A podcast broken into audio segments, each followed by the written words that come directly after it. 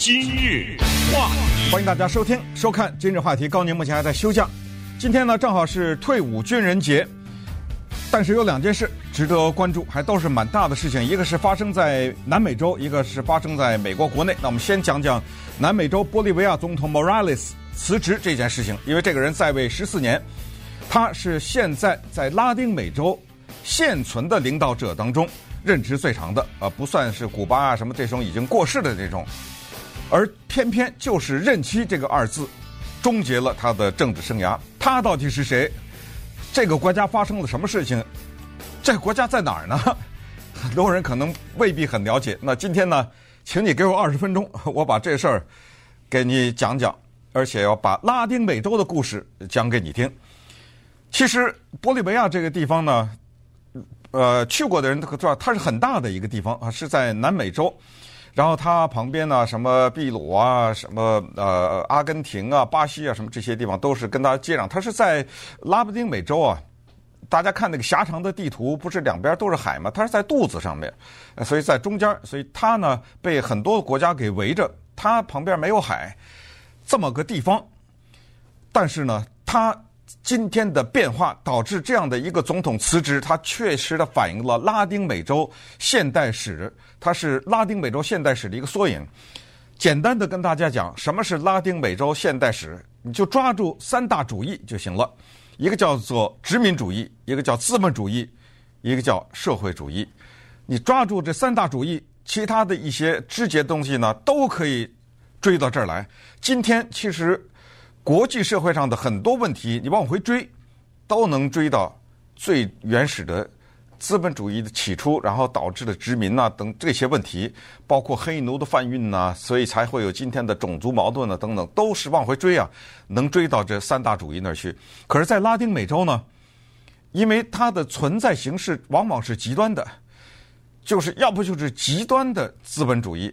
要不就是极端的社会主义，它有的时候很难找到中间的这个地方。当有极端的时候，那就以暴力的形式，往往会去推翻它和终结它。那么我就看到不停的暴力啊，不停的革命啊，不停的政变啊，等等这些问题。那我们就先看看殖民主义是怎么回事哈。殖民主义其实非常简单，就是叫掠夺自然资源。说这么一块地方，除了黄土以外啥也没有，那你放心。没有人国家去殖民它，列强也不会去侵略它，派了半天兵，花了半天钱到那儿拿不回来东西，要什么没什么。你发现这种地方常常不会被殖民。拉丁美洲有石油、有矿、有橡胶、有香蕉、有烟草、有咖啡、有古柯叶、有廉价劳动力，这一些就注定了它是西方列强要殖民的地方，因为他们要用。廉价的劳动力是当地的，换取自己国内的经济发展。所以刚才说的这么多的主义，它背后的一个核心的二字——经济，一切都是围绕着这个东西转。当殖民地发生的时候，当殖民主义发生的时候，就自然的产生了剥削。东西是你的，但是我拿走，而且我让你的人帮我做，你的人我付你几分钱，可是拿回到我的国家。那不知道是几百倍的利润，这样的结果是什么？这样的结果就产生了巨头，就是英文我们常听说的呃 Baron 这个东西，就是一些巨型的资本家和国际公司在你的国家发了大财，把你的东西资源，刚才说的这些资源拿到西方欧美的这个市场去，那真的是发了横财。那么在殖民的情况之下呢，自然呢就会激发下一个问题。就是要揭竿而起。我们看到的拉丁美洲的革命，几乎发生在每一个国家。它的革命的形式是：首先是独立战争，我要把这些人给赶走；这些国家最后要恢复成一个独立的国家，那就是叫推翻列强。然后接下来推翻政府，推翻什么政府？就是列强扶植的政府。有的时候列强会在这些地方扶植一些政府，当然他所扶植的那些政府。也是搜刮了很多民脂民膏，也是大赚其钱，所以革命的结果就是这样。然后接下来的下一步就叫做收归国有。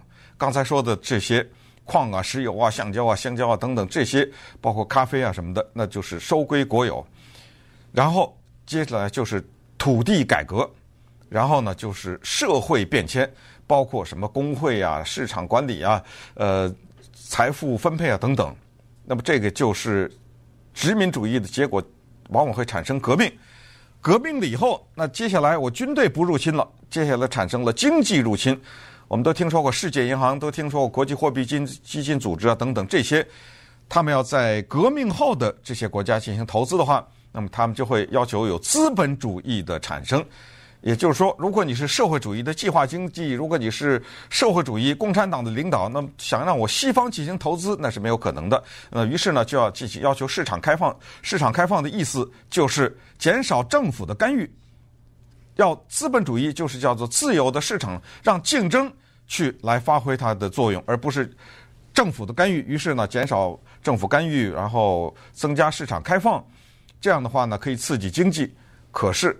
这样的又产生了下一个结果，那么就是一些大的公司再次回来，然后呢，产生了当地的政府的一些腐败的情况，让少数的人获利，然后大公司他们的利润再次增加，可是老百姓并没有受益，产生了两极分化。那么两极分化的结果就是再一次产生社会动乱，人人民独立了以后再一次揭竿而起。二零零三年在。玻利维亚这个地方发生的瓦斯战争就是这么一回事儿。那么当时由于经济政策，使得他们国家的天然气肥了外国，没肥自己，自己的人民没有收益，于是有罢工啊，呃，然后街头的抗议啊、暴力啊等等。那一次有差不多六十个人死亡。为什么专门提二零零三年的瓦斯战争？就是那一次铺垫了一件事情，就是让 Evo Morales，我不知道是不是翻译成莫拉雷斯啊。就是他现在的这个总统呢，给了他上台的机会。Morales 这个人不得了，呃，如果他完成了他的十四年的任期，然后呢马上下台的话，可能他会带着一些瑕疵离开，但是总的来说，他会是玻利维亚人民的骄傲。他是玻利维亚第一个当地人总统。这句话怎么讲呢？因为我们知道以前在玻利维亚这个地方执政的都是少数的欧美人，尤其是欧洲人的后裔，就是看上去像白人的样子。但是他呢是印第安人，他是在玻利维亚这个地方一个叫做艾马拉人的后裔。那艾马拉人是印呃玻利维亚一个相当大的人口当中的一个组成部分，差不多占三分之二呢。他是这么一个人当选的。大家看到照片是看他长那个样子啊，一副印第安人的样子，他那个头发。不像是真的，像是在头上戴了一顶帽子啊！这种发型很少在其他地方看到。哎，这就是一个当地人。那么他呢，在位了以后，他上任了以后啊，做了一系列的改革。这一系列的改革呢，都是叫做左派的改革。所谓左派，大家要明白，靠右一点就是资本主义，靠左一点就是社会主义。所以，他尽管没有把他的经济叫做嗯。呃，计划经济啊，社会主义计划经济，但是他的一系列做法都是社会主义的做法。首先，石油天然气收归国有，这是他上任一百天就做的这个事情。然后呢，派兵把守，他是二零零五年啊竞选的时候当选的，把这些天然气、石油公司都派兵把守，然后给外国公司六个月，就是说你现在我的新的经济政策，你要不就服从，要不就回家，你搬走，我不要你了。然后呢，靠着天然气，靠他们这个国家生产一种矿产叫锡，呃，特别的宝贵，而且在国际市场上呢，期货市场上它价格一直上涨，然后天然气也是价格非常的好，所以呢，他们国家的收入很大幅度的增加，增加了以后呢，他采取社会主义的办法，叫做财富分配，分配给穷人，知道吗？在他在任期间，这个国家曾经是拉丁美洲最穷的国家，但是它的中产阶级的人数暴增到。一百二十万，这个是什么概念？是他人口的百分之十，这是一个不得了的比例。所以你想想，当投票的时候，他再选连任的时候，人民能不投给他吗？当然就会把票投给他。在二零零五年他当选了以后，他在零九年和二零一四年又连选了两次，而且在任期间，他大量大幅度的提高女性的地位。他们国家的国民生产总值，就是所谓的 GDP 的增长，是每年以百分之五的速度，这是非常不得了的一个成长的速度，百分之五，超过其他的拉美国家，包括资源很丰富的像什么委内瑞拉呀、巴西啊什么的等等这些国家，他们的经济成长 GDP 下降的时候，玻利维亚还是保持稳定，百分之五、百分之四左右，而且在他在任期间，他们的政府的预算是有盈余的，盈余的预算，他要不就作为国家的财政储备，要不就帮助穷人，所以在二零一七年的时候，那个时候拉丁美洲的平均的 GDP。的成长是百分之一点九，他玻利维亚百分之四，所以你可以想到那个时候他们国国家是多么的骄傲啊！他的人均的收入是在三千三百九十三美元，可是接下来发生了问题，就是一个人他这么的辉煌，怎么会在礼拜天的时候宣布辞职呢？老百姓这么支持他。怎么会突然又是烧房子，又是暴力啊，又是烧车，又是死人呢？又上街抗议，这到底发生了什么事儿呢？发生了“任期”二字，请记住这两个字“任期”。那稍等，我们看看这个字，这两个字怎么把它给扳倒。今日话题，Morales，玻利维亚总统，在二零零五年成功的就职。成功的竞选为这个国家的总统之后呢，他是以一种救世主的姿态进入到他们的总统府的。所谓救世府，就是他宣传的叫二次独立。什么叫二次独立？第一次就是自己的国家从列强的管辖当中独立出来。现在他是一个当地人，之前的总统那都是后欧洲人的后裔。他是一个当地人，所以这在象征的意义上面讲，他就是一个二次独立。现在自己的国家由自己的人管，我们这个族裔的人在这个国家的人口占三分之二，从来没领导过这个国家。现在我作为这个族裔的代表人领导这个国家，意义非常的重大。然后进行了一系列的社会主义改革，有助于有助于财产平均分配的这方面的改革。但是问题就是这样啊，权力呢，有的时候会。让他有一些更强烈的欲望，可能伴随着一些不安全感吧。在二零零九年这一年的时候呢，也就是他的第二任的时候呢，这个国家通过了一次宪法的规定。这宪法的条款是说，我们国家的总统，我们国家的领导人的任期只能是两届。那么，如果这么算的话呢？现在这二零一九年啊，他就不能再选了，他就得退出来，让别人去选去。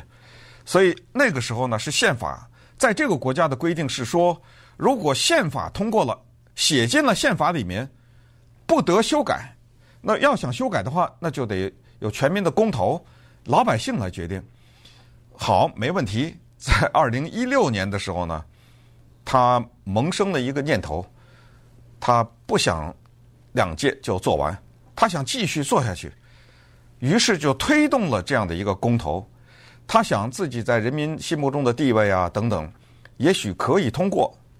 没想到这一次公投呢，以微弱的多数啊，人家反对修改任期的那一派获胜了。也就是说，任期不能修改，就是两届。这下他麻烦了，怎么办呢？他想了一个办法。他找到了他们国家的最高法院，因为在过去的那些年当中，十好几年呢，他最高法院的法官全都一个一个安插的，是支持他的人，全都是他的亲戚，所以最后呢，最高法院以一些挺荒唐的名义，什么国家的稳定啦、人权啦之类的这个名义呢，从法院的角度吧，把老百姓的投票给推翻了，说。我们的国家的宪法可以修改，由我这个最高法院就可以修改。我们现在是叫无限期，只要他愿意，他一直当下去。这国家的总统，所谓的当不是说反对党没有，而是说无限期的我可以选举，我投票我就无没有任期。你老百姓除非把我选下去，那我认了，否则我有资格参选。于是，在今年二月份的时候啊，他。突然之间就宣布说他要再选一届，那个时候他支持率是百分之二十二，这个跟大家讲一下啊。一听这百分之二十二低到不行啊，怎么当选总统啊？您别急，因为他十几年的统治，这个国家的反对党非常的弱，也就是说，再没第二个党了，没有什么党可以来构成足够的挑战。你看他百分之二十二的支持率，可能另外一个人只有百分之二三呢，什么，反正很低。所以百分之二十二呢，当时的分析是稳操胜券，没有什么意外的话，他肯定再能当选。那么这个时候不要忘记下面一个事实，那就是最终导致他的政权的终结，那就是他在促进经济改革的过程当中，因为他看到了权力的重要，为了维持他的权力，他做了下列的一些事情，都是缓慢的做，但是一步一步的都到位了。一个叫控制媒体，就是剥夺媒体的言论自由；第二叫做控制司法，就是司法界全都安插自己的人。凡是反对他的人，全都关进监狱里面去。再一个就是控制百姓，也就是对老百姓的平时的生活呢，政府有一定的控制。同时呢，他表现出支持，像古巴呀、委内瑞拉之类的。他在任的时候，呃，古巴的领导人还活着呢，所以他支持啊，不是古巴领，呃，对，古巴领导人也还活着，委内瑞拉的领导人也都还活着呢，查韦兹啊什么的。所以他和这些极端的社会主义国家表示亲近。引起了当地民众的一些不满。刚才一开始我就讲过，资本主义、殖民主义、社会主义这些在拉丁美洲存在的形式往往是极端的。要是找到中间的这一块，也许就会成功。但是它开始有点向极端移动。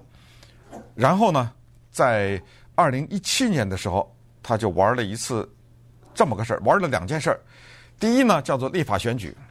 立法选举的立法委员啊，他挑的全都是。政府内部审查同意的人，这些人才是候选人。其他的，你想参选，对不起，啊，剥夺你的资格。你没有经过政府的批准。当然，这里面有很多的游戏啊，时间的原因不去讲，就是最后的结果就是这样。老百姓非常生气，就是说我们投的候选人都是亲你们政府的，都是你们内定的，所以投票的时候出现了罕见的一个情况，很多老百姓去投票，但是投白票，就是那个投票上我是。那个事上我谁也没画勾，是一张我们叫考试交了白卷，大量的这个白票投上去，这个其实迹象已经不好。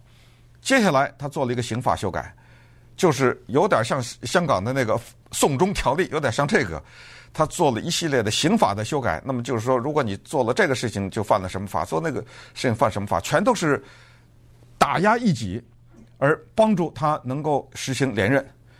这样的话，麻烦大了。当时就产生了暴动，参加游行的不光是学生，有记者，有医生，有神职人员，有工会，他们都去示威。尤其是医生的影响很大，因为很多诊所啊、什么医院都关闭了，这个对社会的影响很大。在僵持了四十七天之后，政府退步。哦，对不起，对不起，咱咱刑法不修改了啊，我我拿回来了。但是此时呢，他没有意识到大势已去。他还在这儿来搞这个任期的问题，他还要选连任，好吧，选吧。于是呢，就真的投了。那么之后呢，情况是这样的：他之前的一个总统，这个总统的名字很很有意思，叫 Mesa 啊，Mesa 在西班牙语里是桌子的意思。前任总统 Mesa 呢，是跟他来一起竞选。投票完了以后呢，在计票的时候，其实。两方双方非常的接近，但是突然之间呢，在投票完了的二十四小时以后的计票停止了，就老百姓都等着呢，都等着说投票的结果是什么？突然二十四小时之内不再公布了。本来预期着，也许他可能会获胜，比如说是微弱多数，但是他失败的几率也蛮大的。但是你这个二十四小时没有任何的解释，让老百姓。非常困惑，因为很多人在街上早就对这一届政府不满，等待着桌子获胜，然后大家准备庆祝呢，突然没声音了，然后二十四小时以后宣布 Morales 大胜。注意，他们的国家的投票的规定是这样的：一个候选人必须得领先另外一个候选人百分之十，才可以当选，否则就要就进行所谓二次投票。他的领先在一开始计票的时候根本没有到百分之十，为什么在沉默了二十四小时之后你这后面干了些什么事儿？怎么突然之间你大胜了呢？你想想，这老百姓能干吗？也就是说，第二次投票就不用了。我已经超过百分之十了。这个时候大砸抢发生，这个时候暴乱发生，啊，这就是最后我们看到的为什么会产生今天的这个结果，就是他在玩政治的时候呢，我们说可能是两个问题，一个是错误的估计的形势，第二个是他玩大了，他踏上了一条不归路，赌了，我就这么赌，我就赌这个玩。我们咱们到现在咱不知道他背后做了什么的黑箱作业，但是我就玩这个政治游戏，到最后就是用选票这个东西说，我就是合法的当选了，但是他忘了当地的民老百姓不干，三个礼拜除了和平示威以外，也有一些暴力的行为。现在是三个人死，一百多人受伤，呃，不是一百多人，数百人受伤。那么最后。具有讽刺意味的是什么呢？他怎么会下台呢？他怎么会辞职呢？你游行就游行吧，我有军队啊！你暴力的话，我可以镇压呀！怎么会辞职呢？对，上礼拜五的时候，警察出来了，警察说的是：我们与民同在，我们不去镇压了，我们和老百姓一起游行，怎么办？没关系，警察镇压，我还有军队呢。在礼拜天的时候，军队出来了。军队说：“我们与民同在。”这下呢，太麻烦。而且军队的这个声明还是在电视上公开的，没有坦没有坦克，没有军队去抓他，就是说你得下台。这种情况之下，那他也就只好下台了。但是不要忘了，他还有很多人支持他呢，支持他的人又上街了。现在这个国家很乱啊！支持他的人，人家不干了，就是说这是投票出来总统，凭什么你们闹事儿？凭什么把他给逼下台？凭什么你们用打砸抢这种方式等等？现在这个总统在哪儿？不知道啊！但是墨西哥呢，已经发出了邀请，说如果你寻求庇护的话，墨西哥愿意接纳你。现在谁领导不知道？他辞职了，副总统辞职了，上议院的议长辞职了，下议院的议长辞职了，能当总统的人全辞职。全辞职了，连个临时政府现在都没有，所以这国家的动乱恐怕还得有一阵子了。